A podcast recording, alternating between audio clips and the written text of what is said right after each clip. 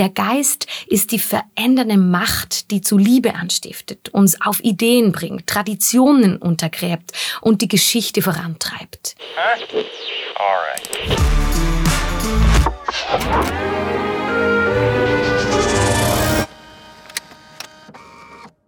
Ein kurzer Ausflug in die Geschichte genauer in die biblischen Aufzeichnungen des Alten Testaments. Es geht um die Karriere eines Künstlers und um das schillernde Wesen der Geistkraft. So viel vorweg. Zu Beginn einige Eckpunkte zum besseren Verständnis. Kontext ist King. Oder wie heißt es nochmal? Geografisches. Wir befinden uns in der Wüste. Der Job? Bau einer Stiftshütte. Erklärung dazu, es handelt sich um ein mobiles Heiligtum. Auftraggeber Gott, Projektleiter Mose, gesucht Handwerker und Künstler. Ich würde ja gern die weibliche Form verwenden, zu utopisch für diese Zeit, vermute ich. Auch die Vergabe des künstlerischen Auftrags ist vorsintflutlich. Niemand reichte Portfolios ein oder konnte auf ein demokratisches Auswahlverfahren hoffen. Gott nominierte einen einzigen namens Bezalel und gab ihm den Auftrag konkurrenzlos. Die Idee und der Bauplan kam zwar von ganz oben, doch Bezalel hatte alle künstlerische Freiheit in der Umsetzung. Ihm wurde sogar noch ein Assistent für seine Arbeiten gestellt. Bezalel scheint der Durchbruch als Künstler gelungen. Sein Gegenwartswerk wurde gar im Allerheiligsten ausgestellt. Er ist der erste Künstler der hebräischen Welt, der ganz groß rauskommt. Und so tönt das Ganze im zweiten Mose aus Gottes Perspektive. Siehe, ich habe mit Namen berufen Bezalel, den Sohn Uris, des Sohnes Hus vom Stamm Juda, und habe ihn erfüllt mit dem Geist Gottes, mit Weisheit und Verstand und Erkenntnis und mit allerlei Fertigkeiten, kunstreich zu arbeiten, in Gold, Silber, Bronze, kunstreich Steine zu schneiden und einzusetzen und kunstreich zu schnitzen, in Holz, um jede Arbeit zu vollbringen.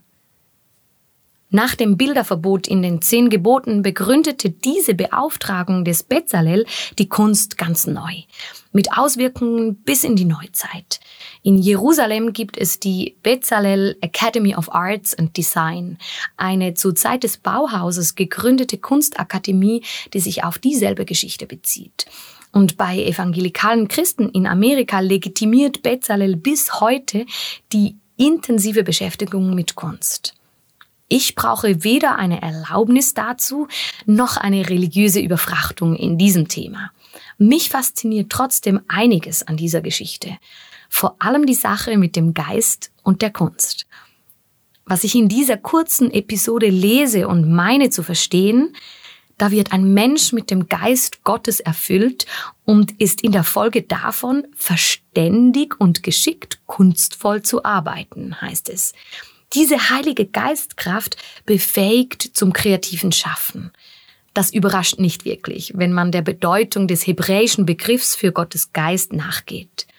Ruach meint Lebenskraft, Geistkraft, Leidenschaft oder gute Energie. Sie steht für die Entstehung von Neuem, für Weite und das Hinaustreten aus der Beengtheit. Der Geist ist die verändernde Macht, die zu Liebe anstiftet, uns auf Ideen bringt, Traditionen untergräbt und die Geschichte vorantreibt. Heiliger Geist ist die Gegenwart Gottes in der Welt. Ich erwarte diese Geistkraft nicht aus dem Nichts von oben herab oder punktuell. In der Regel also weder Geistesblitz für das Kunstprojekt noch Geisterfüllung nach Gebrauchsanleitung.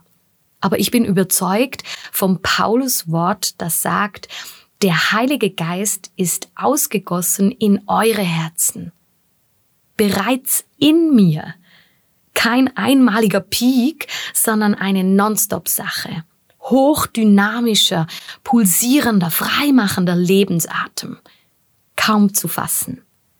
Aber es ist dieselbe Geistkraft, die Bezalel zu herausragenden künstlerischen Werken befähigt hat.